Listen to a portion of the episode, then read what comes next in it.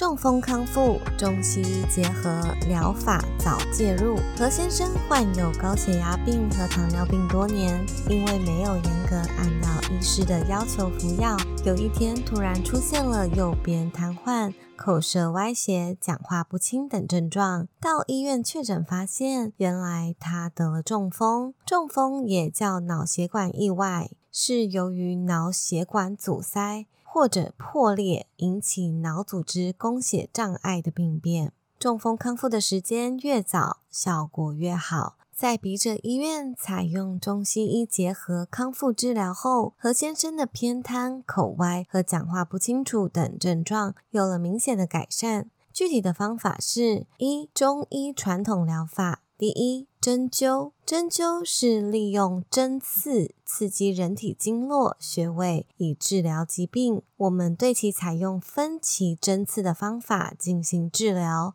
通过头部取穴和四肢取穴配合针灸，用来促进患者神志、肢体和语言功能的恢复。二、推拿按摩。该方法可以促进血液循环系统，减轻关节萎缩变形，是肢体关节功能恢复的重要手段。三、功法训练后期，对于能够站立行走的病人，透过主动练习传统功法，可以达到对肢体灵活性、协调性和平衡的训练。以上便是今日重要导报的内容，我们下次见。